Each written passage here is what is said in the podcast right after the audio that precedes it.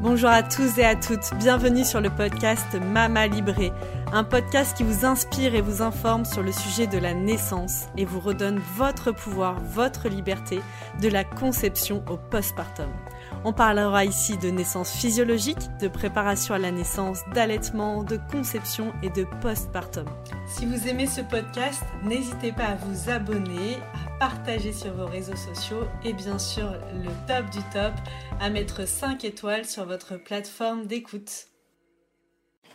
Bonjour Sandrine. Bonjour Anaïs. Aujourd'hui, on va parler d'un sujet euh, pas spécialement très, très gai, mais on va essayer d'y mettre euh, nos sourires et nos cœurs. Bah, comme toujours. Comme toujours. J'aimerais beaucoup voilà, que, que tu nous parles euh, des violences obstétricales, puisque c'est un sujet dont on parle de plus en plus et mm. qui est tout de même bien tabou. Et puis, euh, malheureusement, qu'on découvre seulement après l'accouchement, parfois. Oui. Mm. Et, et, je trouve que d'en avoir conscience avant, ça peut permettre de, de dire stop quand on est dans la situation, de savoir identifier, détecter. Et ça nous permet de, de nous donner les armes, les outils pour euh, pouvoir voir à quel moment euh, vraiment on, est sur euh, un terrain glissant et violent. Et comment nous, en tant que femme, future maman, maman même, on peut se positionner dans, voilà, face à ces violences obstétricales. Alors les violences obstétricales, effectivement, ça fait quelques années qu'on en parle. On voit bien l'émergence hein, sur les réseaux sociaux et du coup euh, les langues qui se délient euh, petit à petit parce que c'est pas facile d'en parler, parce que c'est pas facile d'en prendre conscience, mais qu'à un moment donné, ça fait euh, résonance en nous.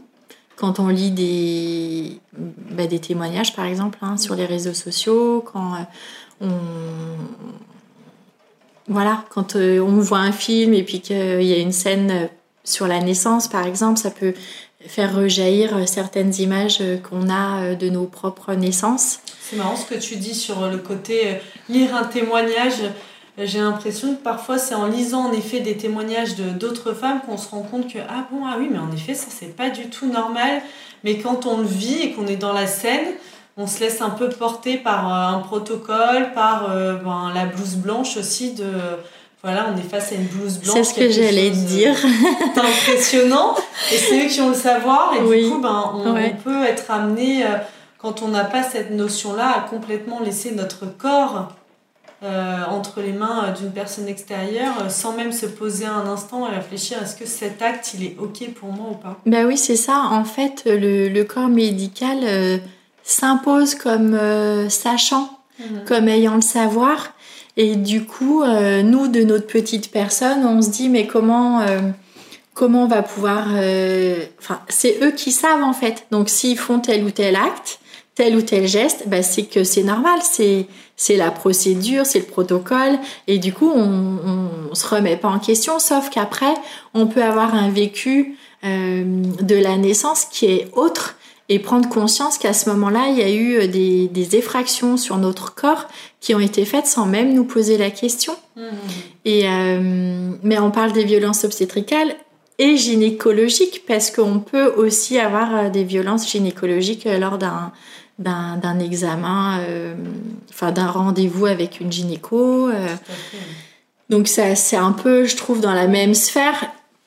Effectivement, quand c'est par rapport à la naissance, euh, les parents, le couple de futurs parents est déjà dans un tel, euh, un tel chemin initiatique, il y a déjà beaucoup de choses qui se jouent et du coup peut-être qu'effectivement, parfois il lâche un peu la, la vigilance par rapport à ça. Mm. Et euh, moi, je me souviens que j'ai toujours eu l'impression d'avoir des, des, accouchements plutôt classiques, tu vois, plutôt pas traumatisants et qu'en fait euh, j'ai pris conscience à un moment donné qu'on avait posé des actes sur mon corps sans même me poser la question et, et à ce moment-là ça m'a bouleversée de me dire mais en fait euh, ah oui mais en fait ça on me l'a fait et ça on me l'a fait mais on m'a pas donné on m'a pas demandé mon avis on m'a même pas dit qu'on me le faisait Hmm. Est-ce que tu es d'accord pour euh, nous partager un exemple ou deux pour que ce soit plus... Oui, bien sûr. Alors par exemple, l'épisiotomie. Hmm. Tu vois, sur trois enfants, j'ai eu sur quatre enfants, j'ai eu trois épisiotomies. On m'a jamais demandé. Ça, c'est quand même incroyable. J'ai déjà entendu plein de femmes dire ça. Euh, euh, même d'entendu, j'ai déjà entendu dans mon cercle familial, ah bah pour moi, euh, il était droitier et pour le deuxième, il était gaucher. Ah et en fait, c'est horrible. Enfin, moi, pendant longtemps, j'ai vécu les naissances de mes enfants et mes naissances aussi hein, en tant que mm. mère euh, comme quelque chose de où j'avais été plutôt chanceuse en fait parce que parce que j'avais pas eu de césarienne, parce que euh, je n'avais pas eu de forceps, je n'avais pas eu, tu vois, d'instrumentalisation de ce type-là, qui pour moi aurait été euh, insupportable et vécu de façon très traumatisante.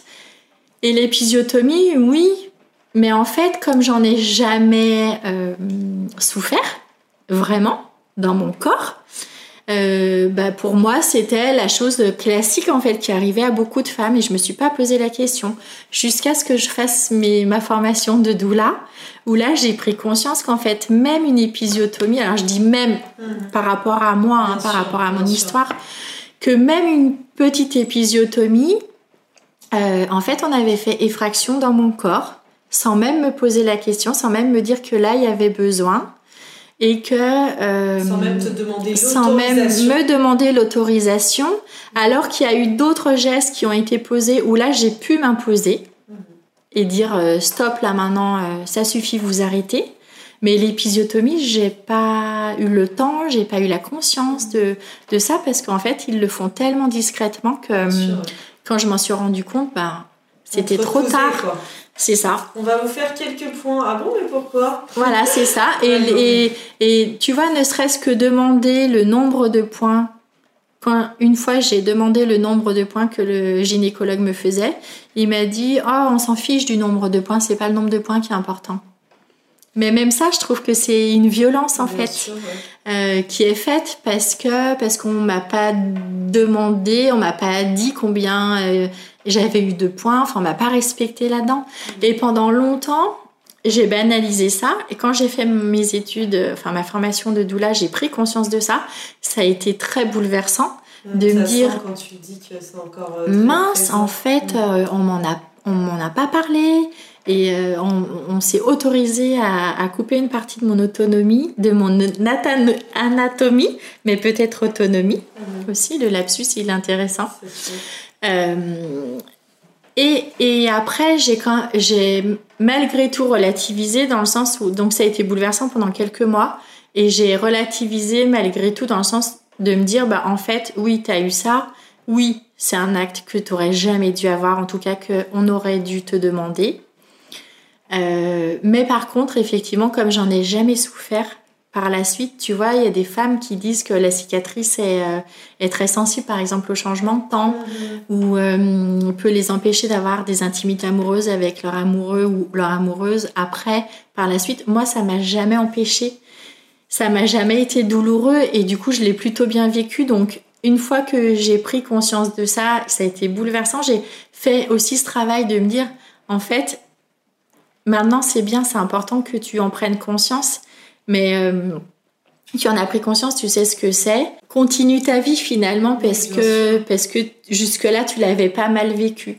Mais c'est très important de de après finalement quand je réfléchis à, ça, il peut aussi avoir plein de petites phrases qui semblent anodines, mais qui du coup euh, qui semblent anodines, mais qui du coup sont, sont des violences aussi. Tu vois, quand on dit euh, à un moment donné, un autre exemple, c'était euh, mais euh, arrêtez de vous écouter, là ça suffit, il en va de la vie de votre enfant. Mmh. Tu vois? Et là, j'ai eu l'énergie de répondre en disant de toute façon, je suis pas du genre à m'écouter, vous ne me connaissez pas, donc maintenant vous me laissez tranquille et euh, je ne veux ni forceps, ni instrumentalisation, ni rien du tout. Vous enlevez vos mains de là et tout ça. J'ai eu le cran de le faire, mmh. tu vois. Mais euh, c'est toutes ces petites phrases aussi qui sont. Euh, Ce que tu dis là, ça me, ça me rappelle pour moi, pour mon premier, du coup, le travail ayant été très très long à la maison. Et la tête de mon fils était mal placée. Du coup, j'ai été transférée à l'hôpital. Et bien sûr, bah, je suis arrivée, il n'y avait pas d'épi, enfin, j'avais pas de péridurale, Mmh. rien du tout.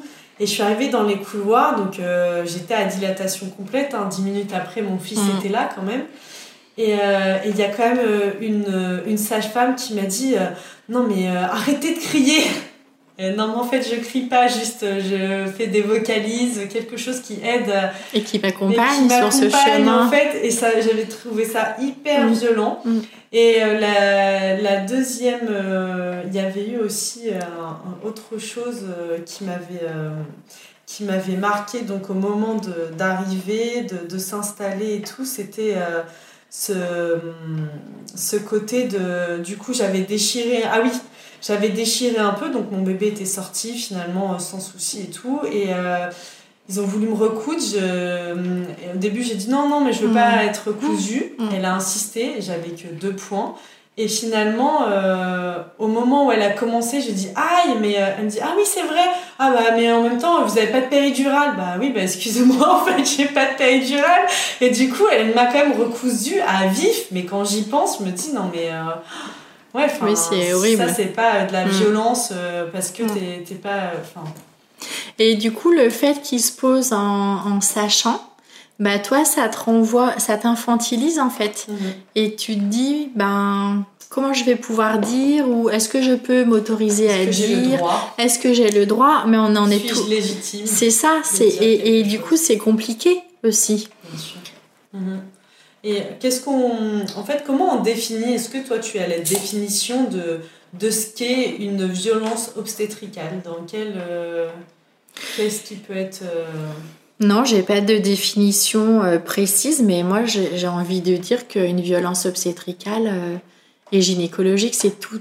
C'est tant dans les actes qu'on pose sur notre corps, sans notre consentement sans notre On revient consentement, au consentement finalement. toujours. Euh, mais aussi toutes ces petites phrases, effectivement. C'est c'est ça aussi dont j'ai pris conscience après, une fois le travail fait sur mes épisiotomies, tu vois, de me dire, mais en fait, on est toutes victimes de violences obstétricales et gynécologiques. De par aussi ces petites réflexions qui semblent anodines, Mhm. parce qu'on vit aussi dans une société euh, où on a l'habitude d'avoir des personnes qui nous jugent, des personnes qui nous conseillent, des personnes qui nous disent, oh là là, mais là, ça va pas du tout, tu devrais faire ça et ça. Et en fin de compte, c'est presque banalisé. Mais quand tu réfléchis bien, et c'est c'est ce travail que j'ai fait après, de me dire, mais en fait, on à, à des degrés bien sûr différents, hein, mais tout est. euh, c'était ça aussi qui était important pour moi, c'était de, de. Peut paraître horrible Mhm. en fonction de notre histoire, Oui, en fait. Tu vois dis. Oui, Moi- euh, tout à l'heure, on parlait juste de l'évaluation du col et euh, de, de ce côté euh, d'une sage-femme qui arrive. euh, oui, je vais observer votre col, alors que bon, bah, ça peut être hyper violent. Enfin, Bien sûr. Et quand tu as plusieurs personnes qui viennent euh, euh, insérer deux doigts dans ton vagin pour faire un toucher vaginal, quand c'est des personnes différentes, bah ça, ça peut aussi être euh, quelque chose qui est vécu de façon violente. Ça dépend vraiment de, de l'histoire de chacune, Bien en sûr. fait. Et que moi, avec mes histoires d'épisiotomie, effectivement, j'ai relativisé. Mm. Mais en même temps, parce que pour moi, ma priorité, c'était d'éviter la césarienne et d'éviter les forceps et la ventouse. Mhm. Tu vois? Donc, l'épisiotomie, à côté de ça, c'était Ça passait. ça passait. Euh, C'est comme quand euh, on a fait le podcast sur le projet de naissance, tu vois, on parlait des priorités, de ce qui était important ou pas à définir. Bah là, c'est pareil en fait. Moi, c'était la, la césarienne, ça aurait été vraiment traumatique pour moi et dramatique. Mhm. Et à côté de ça, l'épisiotomie, c'était presque rien, mais dans mon histoire à moi, dans ma perception à moi, et que du coup, c'est aussi là-dessus que j'ai envi- envie d'insister, c'est que bien sûr, il y a des atrocités pires qu'une épisiotomie, qui peuvent être euh, vécues de façon dramatique, et certaines qui peuvent être vécues de façon ok. Et puis, une simple phrase pour une autre femme va être quelque chose de, de traumatisant. Tout est question de, de l'histoire, en fait. Oui, bien sûr, bah, il y a même. euh, moi, j'avais beaucoup. Je me souviens d'un témoignage qu'on m'avait fait sur. euh, oui, euh, bah, en fait, le- que l'obstétricien était arrivé dans la chambre avec beaucoup d'étudiants, alors que voilà, elle était en- la dame était en plein travail. et que voilà, ça vous dérange pas, tout le monde passe pour l'étude du col. Enfin, Oui. non mais attendez, on est. Ben oui, oui. Et ça, c'est vraiment des exemples qui sont euh, hyper fréquents, Mm. en fait. Et je pense que c'est important de. C'est ce qui est difficile aussi, c'est que à ce moment-là, au moment de la naissance, on est dans un dans un moment de vulnérabilité, de pleine ouverture, tant physique que psychique, Mm. et de vulnérabilité. Et c'est en tant que femme, c'est difficile pour nous de s'imposer à ce moment-là mais on n'est pas du tout dans Parfois. cette énergie. et on n'est pas du tout dans cette énergie. Mais c'est intéressant, tu parles de la vulnérabilité, et moi je trouve que c'est tout le sens aussi de, de ce podcast, quels que soient les choix de chacune, Oui, bien sûr. de juste être libre, et pour être libre, il faut avoir la connaissance de ce qui existe. C'est ça. Et là, oui, ces violences, elles existent, et je trouve qu'à partir du moment où on les connaît, on sait que c'est possible, bah déjà on peut en parler, en parler à notre conjoint, et lui Oui. dire, bah voilà, en fait, toi tu Mm. seras à mes côtés, voilà ce, qui, euh, ce avec quoi je ne suis pas ok, on sait... Enfin, moi, je sais que avant euh, mon premier enfant, de m'intéresser à ça, je n'avais aucune idée de ce qui se passait en salle de naissance, d'accouchement. Bien sûr, je moi ne savais aussi. pas. Mm. Je savais même pas ce que c'était l'épisiotomie. Je Mm. savais même pas euh, qu'on venait euh, mettre deux doigts dans ton vagin pour voir où en était ton col. Toutes les heures. Toutes les heures. Mais quel, enfin, le truc, euh, je trouve aberrant. Mm. Que moi, j'ai refusé d'ailleurs euh, pour les deux fois. Mais euh, tout ça, et je trouve que juste de savoir et pouvoir en parler à son conjoint, de dire bah voilà, en fait, peut-être. Écoute, moi, l'épisiotomie, pour moi, c'est ok, ou euh, ça, c'est. Mais ça, Mm. par contre, je suis contre. En effet, comme tu disais, on n'est pas dans, une, euh, dans un moment où on, est forcément apte à échanger, et à être au combat pour euh, résister à ce Bah qui oui. nous, est propo- nous est proposé. Mais si notre Oui. conjoint il est au courant, lui, il est dans cette euh, faculté-là et il peut avoir ce rôle aussi. Alors ça peut être très difficile aussi pour les conjoints parce qu'ils sont, euh, bien sûr, c'est pas eux qui cheminent avec les hormones euh, de la naissance. N'empêche qu'ils se retrouvent euh, pris entre le corps médical qui sait et le devoir de protéger leur euh, femme.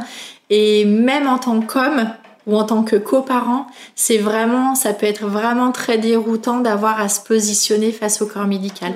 Mais effectivement, de l'aborder en amont, euh, c'est important parce que du coup, ça les fait effectivement réfléchir et ça peut leur donner des pistes de réflexion et de voir euh, qu'est-ce qui est acceptable ou pas, tu vois, et Oui, de et de pouvoir euh, avoir cette idée de, de se mettre en, en citadelle autour de leur compagne en fait, Mhm. Pour vraiment essayer de préserver cet espace-là. Oui, mais en plus, ça me, ça me rappelle, moi j'avais dit à mon mari, euh, Mm. quoi qu'il arrive, si jamais ils sortent avec notre bébé, euh, tu t'en fiches, tu me laisses, euh, Tu le suis. suis. Mm. Et, et je me souviens que pour mon fils, ben, il avait euh, inhalé un peu de, du coup, de, de liquide amniotique et Ils ils sont partis dû, vite. euh, voilà, ils sont Mm. partis assez vite. Et j'ai vu euh, vraiment Guillaume un peu me regarder, regarder. Et tu, il a vu, vu qu'on en avait déjà parlé, et ben, ça a duré un quart de seconde et il Oui. a suivi en Ouais. fait. Parce qu'il savait. Mais tu vois, n'empêche, déjà eu ça, cette Ouais. discussion. n'empêche que même en ayant eu cette Ouais. discussion, tu as vu son hésitation. Vu, ouais. à, à choisir lequel choisir en fait. C'est difficile de choisir difficile. entre sa femme et son bébé. Enfin, c'est c'est quelque chose de, de très difficile pour eux. D'où l'importance, je pense, d'en parler avant. Souvent, on a tendance à ne pas parler de certaines choses qui sont considérées comme tabous pour pas effrayer la femme enceinte, pour pas effrayer le couple. De plus en plus, moi, j'aborde toutes ces, toutes ces problématiques Possibilité et po- possibilités parce que c'est aussi leur, euh, leur dire que ça peut exister et de mettre leur vigilance à cet endroit-là, Mhm. en fait, de, de pouvoir réfléchir, de pouvoir euh, discuter tous les deux ensemble, de pouvoir euh, sans dramatiser, tu vois, sans dire que ça va être euh, inévitable, mais n'empêche que de dire, des- de mettre des mots aussi, ça permet aux femmes de prendre conscience plus rapidement et aussi peut-être d'engager un travail aussi plus rapide euh, pour se libérer de, de ce traumatisme en fait. Oui, bien sûr, bah, quand on a conscience déjà, j'ai vu beaucoup de, de femmes arriver au cabinet et me dire euh, que suite à une naissance, elles se sentaient dans tel état, tel ou tel état, et quand elles me racontaient l'accouchement, moi je voyais ce qui avait pu générer cet état et qu'elle, elle le percevait même pas parce que mais en fait ça leur semblait normal. Donc elle se disait elle, elle se pensait anormal de ressentir ça d'éprouver tel ou tel sentiment ou même ressentir telle ou telle chose mmh. physiquement alors que ben c'était lié à, la naissance euh, éprouvante et parfois traumatique qu'elles avaient vécue, mais elles en étaient à culpabiliser de ressentir ça. Oui. oui. Je pense que juste de dire bah ça c'est pas normal. Oui. Et oui, ça peut générer un vrai traumatisme. Bah, déjà ça. oui, et puis le chemin, il est long avec ça. Enfin, prendre conscience de ça, c'est pas simple. Ça peut aussi remettre plein de, de, choses qu'on a vécues dans l'enfance, ah tu vois, et à la surface, et du coup, c'est, ça peut être euh, déstabilisant et très déroutant. Mhm. Et il faut après accepter que les femmes puissent faire ce chemin à leur rythme. Mais n'empêche que euh, de se confronter à quelqu'un, enfin d'entendre de la part de quelqu'un que c'est pas normal et que ce qui s'est passé c'est pas normal, mhm. c'est aussi très important pour elles c'est le début du chemin en fait. Bien sûr. De... En plus, tu parles de ce qui s'est passé dans l'enfance. Même aujourd'hui, pour moi, ça reste encore un sujet qui est assez tabou, mais il y a aussi beaucoup de femmes qui ont subi euh, des violences, des attouchements, euh, attouchements sexuels dans l'enfance. C'est quelque chose qui se revit ah, au moment de la euh, naissance. Au moment de la naissance. Et, et je trouve que pareil, c'est un sujet dont on ne parle pas assez et qui mérite vraiment d'être mm. pris en considération, pris en charge parce que ça peut être un véritable moment de blocage au moment de, bien la sûr, naissance bien et, sûr. et amplifié par certaines violences obstétricales ou la façon dont c'est fait ou euh, oui, ou simplement le regard de l'équipe médicale alors que tu es en train de donner naissance à ton bébé. Un acte qui devrait être fait dans la plus stricte intimité au final. Euh, c'est effectivement quelque chose qui peut être euh, qui peut favoriser l'émergence de, de violences sexuelles vécues petites euh, ou petits hein, pour les hommes, parce qu'il y a aussi plein d'hommes qui sont victimes de ça. Et euh, quand on a ce, cette histoire-là, quand on a connaissance de cette histoire-là, effectivement, on peut aussi accompagner les femmes différemment et euh, avec cette conscience. Avec cette conscience. Je te remercie, Sandrine. En tout cas, pour on a parlé des réseaux sociaux tout à l'heure. Alors, euh, sur les réseaux sociaux, il y a un groupe Facebook qui est euh, qui, parle des violences obstétricales. C'est Stop aux violences obstétricales et gynécologiques. Mmh, D'accord mmh. Donc ça, c'est euh, un, une page Facebook où il y a beaucoup de témoignages, où il y a aussi beaucoup de possibilités du coup de déposer son histoire. Mmh. Et puis ensuite de trouver des, des associations, des collectifs qui peuvent œuvrer, qui peuvent vous accompagner sur ce chemin-là.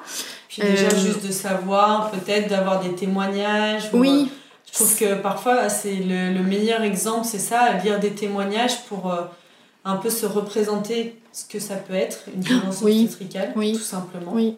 Parce que quand on n'a pas vécu ce passage, mm. c'est difficile. Quand on n'a jamais mis les pieds dans une maternité, dans une salle de, naissance. Mm. Oui. Et puis, il y a un collectif qui est très très connu, c'est le CIAN, qui est un collectif interassociatif autour de la naissance. Et là, euh, ils ont un service des usagers, ils œuvrent beaucoup pour euh, la naissance. Et du coup, vous pouvez aussi, avec euh, des témoignages comme ça, aller les contacter et puis ils vont, ils vont vous réorienter vers des professionnels ou vers d'autres associations. Mmh. Il y a aussi Marie-Hélène Lahaye qui, qui a un blog Marie accouche là, qui dénonce beaucoup tout ça aussi, tout ce qui se passe de travers dans les, dans les maternités, dans le milieu de la naissance, et qui a écrit un livre euh, Accouchement, les femmes méritent mieux. Et je pense que ça peut être aussi très intéressant d'avoir ces pistes pour euh, bah, pouvoir cheminer, pour pouvoir trouver du soutien, ne pas rester seul, surtout euh, pouvoir dire les choses et transcender, et transcender, et puis avoir un espace simplement de parole où on est accueilli avec qui on est. Et bien sûr que c'est ce qu'on disait tout à l'heure. Toutes les violences ne sont pas égales mhm. et surtout elles ne sont pas vécues de la même façon. Et ça, c'est pas à minimiser. C'est important de prendre, euh, euh, d'accueillir la femme euh, avec ce qui lui a été, avec sa singularité, avec ce qui a été vécu pour elle et, et perçu comme traumatique quel que soit l'acte en fait qui a été posé. Donc ça, c'est vraiment euh, très important. Eh bien, je te remercie pour euh, toutes, ces, toutes ces précieuses informations. Et j'espère que voilà, ça, va, ça aidera beaucoup de femmes, surtout en préventif, je l'espère de tout cœur, plutôt qu'en curatif, on va dire, une fois que ça sera passé. Pour voilà, plus d'éveil, de conscience et, et dans, dans l'objectif de, de plus de prévention. Oui, Merci Sandrine. Merci Anaïs, c'est toujours un plaisir d'échanger avec toi. c'est partagé. À bientôt. à bientôt.